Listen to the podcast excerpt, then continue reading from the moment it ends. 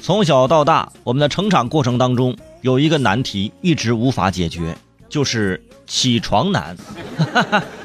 哎呀，这为什么有这样的一个难题？今天要说一下呢？就是今天我起床的时候，突突然就有这样的想法，说怎样可以让自己啊，就是能够瞬间起床。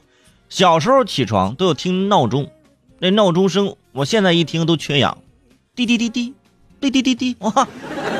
而且还是那种比较廉价的那种闹钟。后来有了手机，手机可以定制闹钟，选择自己喜欢的一首歌或者一段音乐，啊，定成闹钟，打那之后再听这首歌，哦，都头晕，嗯，整个整个人对这首歌都已经免疫了。很多人说那怎么办呢？这起床怎么也可以就起的，就是很干脆呢，很利索呢？啊，这个时候就需要有人叫你起床。小时候，我爸妈叫我起床，那方式也是非常的独特，是不是？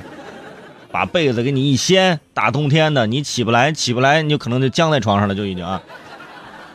为什么开场要说这么个事儿？因为我在上节目之前，我要刷到这么一条，说有一位妈妈呀，就为了叫醒赖床的女儿，居然用了这样的方法，她请了个爵士乐队，在她床前进行演奏。被吓醒的女儿那是一脸懵啊！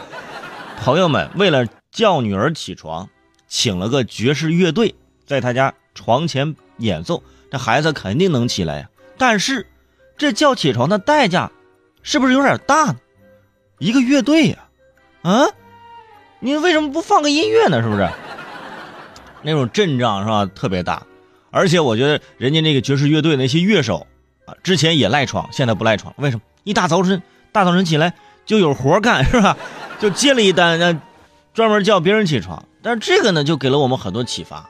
你比如说，呃，来到咱中国啊，咱这个不听这个爵士乐，咱那么怎么样呢？每个地方啊都有不同的叫醒起床的方式啊。东北的朋友是吧？大早晨起来就可以请俩演员在床前演个二人转是吧？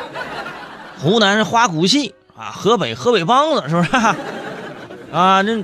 到广广广东啊，动笃笑啊，直接都都可以。湘西啊，湘西是不是？啊咱明白是吧？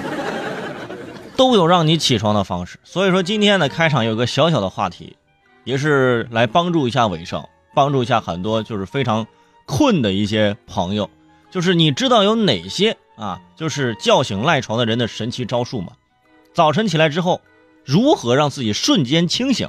啊，在微信平台上跟我留言说一下，好不好？今天给人求助一下，求助一下啊！